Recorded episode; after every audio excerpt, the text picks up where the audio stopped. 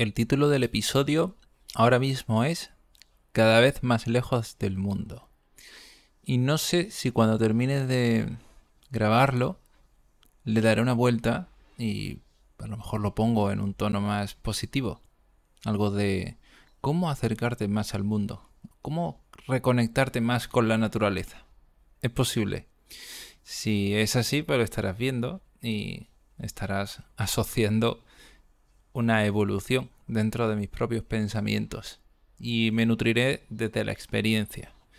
Desde la experiencia por lo menos de grabar este podcast. Y paradójicamente, esos podcasts que grabo solo, hablando en voz alta y que a la vez puede ser una forma de simplemente pensar en voz alta. Entonces, ¿es mi experiencia simplemente el fruto de mis propios pensamientos? Porque no hay interacción, más allá de la que hay conmigo mismo. Mirad qué es lo que os traigo y porque se viene un episodio interesante, o al menos eso creo, sobre lo lejos que estamos a veces de las verdaderas sensaciones, de las verdaderas experiencias y por lo menos espero que te haga darle una vuelta a todo esto. Yo soy Darío Benítez y te doy la bienvenida a Aterrizaje de Emergencia.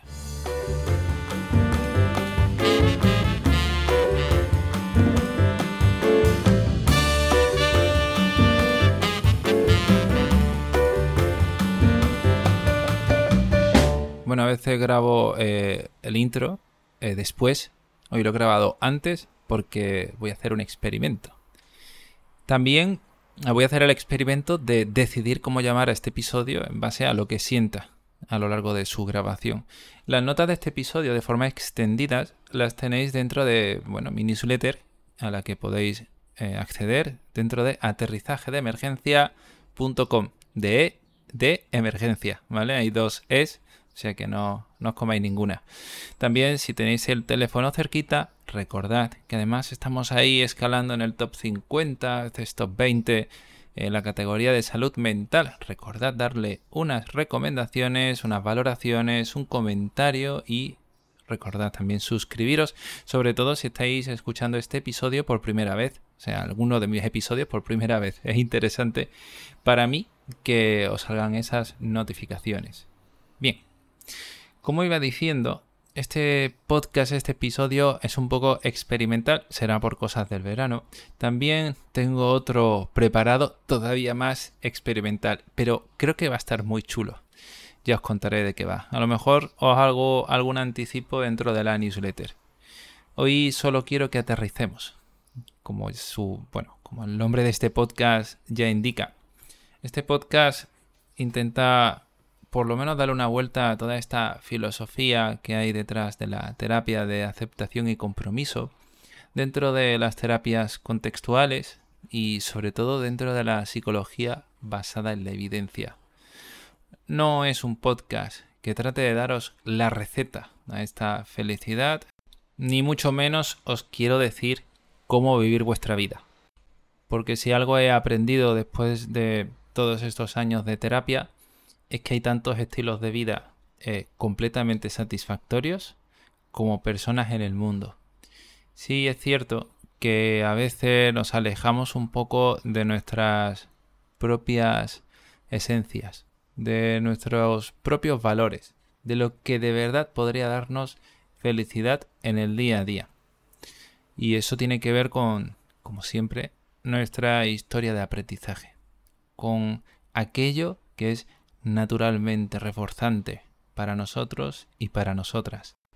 Por ejemplo, la lectura es una actividad, una afición, a veces simplemente una habilidad que a muchas personas les resulta satisfactorio, eh, a mucha, mucha gente. Y a otras tantas, nada, en absoluto. ¿Y esto por qué podrá ser, no? Porque leer es simplemente eh, conectar con algo, con un contenido, con una historia, con una narrativa, con unas ideas. Y son esas ideas, ¿no? Esa narrativa, ese guion, esa historia lo que te hace disfrutar. Leer es solo un medio. Pasa igual con las conversaciones, pasa igual con los sabores, con la comida, pasa igual con las imágenes. tenemos cinco sentidos, una mente y una forma de procesar toda la información que se mueve por el mundo. Y de manera natural, muy, muy, muy natural, algunas se disfrutan. La comida, el sexo, la brisa, la temperatura agradable, el fresquito cuando hace calor, el agua cuando te mojas y estás pasando calor, estar tranquilamente haciéndose el muerto o la muerta en la playa puede tener eh, ciertas sensaciones agradables, aunque si te da miedo el agua, probablemente no las tengas.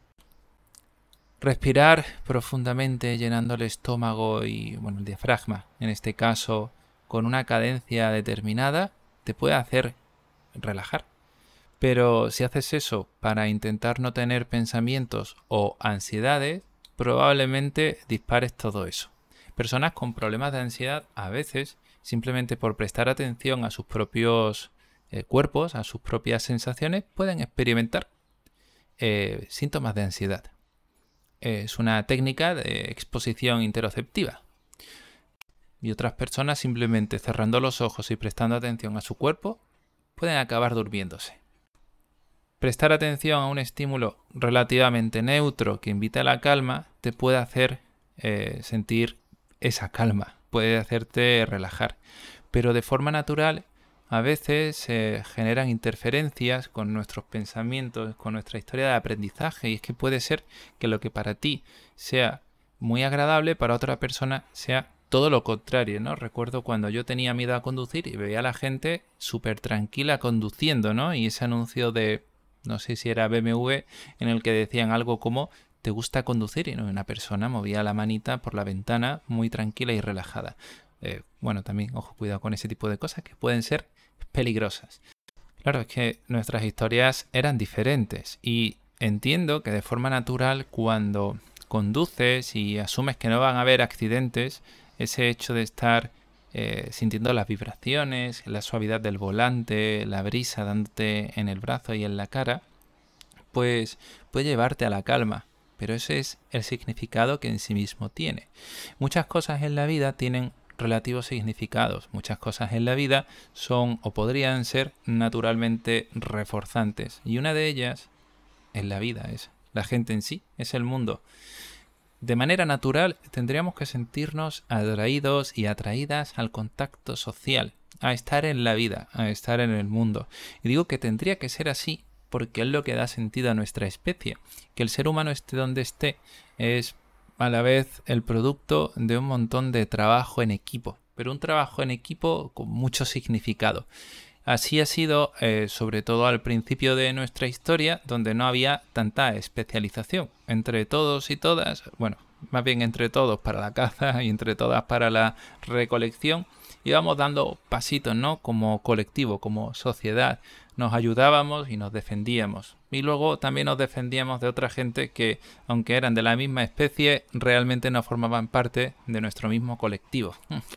Ojo, cuidado con este tipo de cosas, ¿no? Con esta provincialidad que, que decía Carl Sagan en sus libros, porque a veces simplemente por haber llegado a un sitio antes que el resto nos sentimos con el derecho de quejarnos de la presencia de los nuevos. Fijaos, ¿no? Antes que nosotros y que nosotras ya existían muchas especies, había mucho terreno natural y ahora todo es nuestro. Está claro que si todo el mundo se pone de acuerdo, damos grandes avances. Pero a medida que evolucionamos y tenemos toda esta especialización y se refuerza el comportamiento más individualista, ¿no? Como diría eh, Riesman, somos una muchedumbre solitaria. A medida que avanzamos y nos vinculamos a ciertas tecnologías, eh, a la comunicación digital, y mirad que yo soy bastante digital, también podemos tener el riesgo de alejarnos de muchas de las otras cosas que pasan en el presente. Por tener muchos modales, a veces nos alejamos de las sensaciones que más naturalmente o primariamente podríamos experimentar al comernos una sandía en la playa, pringándonos enteritos y enteritas, sintiendo cómo todo explota en nuestra, en nuestra vaca en nuestra boca y en nuestras manos. Y claro, no te comes eso así delante de otra gente, porque mantienes ciertas reglas, reglas que te hacen encajar de una forma más adecuada según ciertos criterios, pero estas reglas, no digo solo la de los modales, sino ciertas reglas que han sido elegidas arbitrariamente por algunas otras personas, simplemente incluso por algún influencer de la época. Podéis ver estas reglas, por ejemplo, en cuanto a los cuerpos normativos, en cuanto a cómo tienen que ser las cosas, cómo tenemos que comportarnos, cómo tenemos que vivir la vida, todas las decisiones que tenemos que tomar en cuanto a eh, trabajar, tener pareja, hijos, hijas, una casa, una hipoteca, hacer viajes en verano, hasta donde se pueda, aunque luego veas que en redes sociales la gente da la vuelta al mundo. Esto es bastante poco realista pero es lo que estás viendo en Instagram, ¿no? Y estás diseñando en tu mente un mundo lleno de reglas que te aleja de una vida llena de sensaciones. Porque eso es lo más primario, lo más natural, esas sensaciones que experimentamos con la gente y la naturaleza. Yo siempre he sido una persona introvertida, algo individualista, pero sé que tiene que ver con una historia de aprendizaje regulera en cuanto a mi niñez, cuando era chico, pues no tuve las mejores experiencias en el colegio, tampoco del todo en el instituto, y eso me enseñó que donde mejor estaba era solo. Eso me ha, bueno, favorecido ciertas habilidades que a día de hoy encajan, pero eh, machacado otras que he tenido que trabajar un montón y que seguiré trabajando eh, de aquí hasta que me muera porque toda mi infancia condiciona mucho de lo que seguiré haciendo hasta que me muera. Pero tiene sentido, ¿no? Que muchas personas construyan esa regla hacia el mundo. El mundo es malo. Si pones las noticias y ves la cantidad de cosas malas que ocurren, la cantidad de cosas que hace la gente a otras personas, es natural que construyas esa regla. Ves un mundo lleno de injusticias y de egoísmo. Ves que gente toma decisiones completamente egoístas y que incluso un amigo o una amiga hace comentarios hirientes hacia ti o hacia alguien que te importa. A veces se hacen a conciencia y otras veces eh, de manera completamente involuntaria. Y eso te da otra regla. ¿Cómo puede ser que la gente no se dé cuenta de que están haciendo daño a otras personas? Y es que, por desgracia, todo el mundo hace las cosas desde su marco de referencia. Para todo el mundo tiene un sentido hacer las cosas tal y como lo hace. Todo el mundo tiene sus propias reglas. Y es que una persona que, por ejemplo, haya crecido eh, aprendiendo que cuanto más se centre en sí misma o en sí mismo, mejor le van a ir las cosas, probablemente desarrolle ciertos comportamientos poco empáticos. Y eso lo puede haber aprendido también de sus padres o de sus madres o simplemente de un profesor que estuvo tres años acompañándole en la escuela. A saber, y ya tenemos claro que todo el mundo está sujeto a las mismas leyes del aprendizaje. Todo lo que hago yo, todo lo que haces tú, y todo lo que hace tu vecino o tu vecina eh, se puede explicar de la misma forma, siempre y cuando tuviéramos la información suficiente. Y esa a lo mejor no te llega nunca. Por lo tanto, pues tienes que simplemente asumir que para las personas algunas experiencias condicionan más que otras. Que a lo mejor a ti hay algo que te da miedo y a otra persona no, y viceversa. Que hay cosas que te enfadan y a otra gente no, y al revés también. Pero donde está claro que no pasan cosas, al menos nuevas, es solo dentro de tu mente. Y es que necesitas experiencias, necesitas vivir cosas, necesitas sentir el arena entre tus pies, necesitas sentir la brisa en la cara, necesitas sentir el mundo eh, bajo tus pies en general para reconectar con aquello que podría ser naturalmente reforzante a mí me pasa que cuando voy por la calle y veo a alguien sonreír, me sale una sonrisa de manera automática. Y es que, sea por neuronas espejo, por mi capacidad de empatía o por lo que sea, la gente y el mundo es importante para mí y también para ti. La cantidad no es tan importante, pero sí la calidad de las experiencias que tenemos y la calidad de la gente con la que nos reunimos necesitamos al mundo y necesitamos a la gente. Necesitamos hablar de lo que nos preocupa con alguien de confianza. Necesitamos sentir la cercanía de, la gente. No somos animales individualistas, somos animales sociales y eso es importante que te lo recuerdes.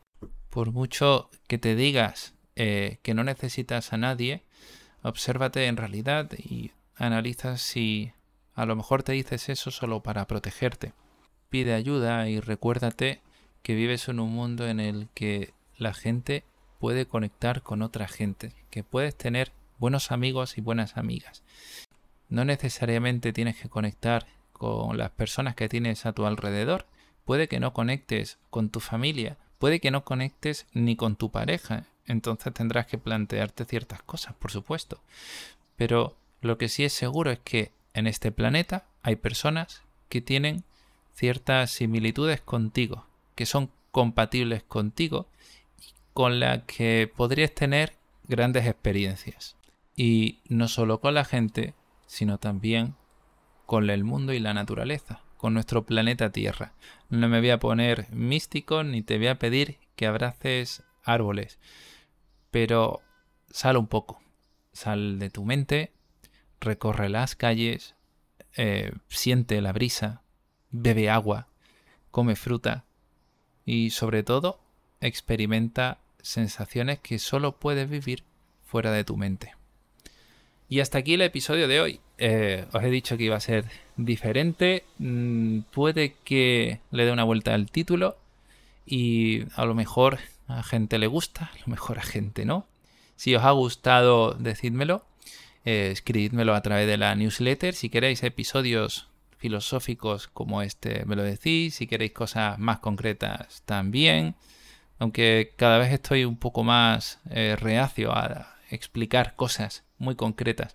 Porque sería otra regla y nadie quiere reglas. al menos yo no las quiero. Cuidado mucho y nos escuchamos. Este que viene seguro que sí, el siguiente quién sabe, porque pararemos por verano y nos escuchamos en el siguiente episodio. Hasta luego.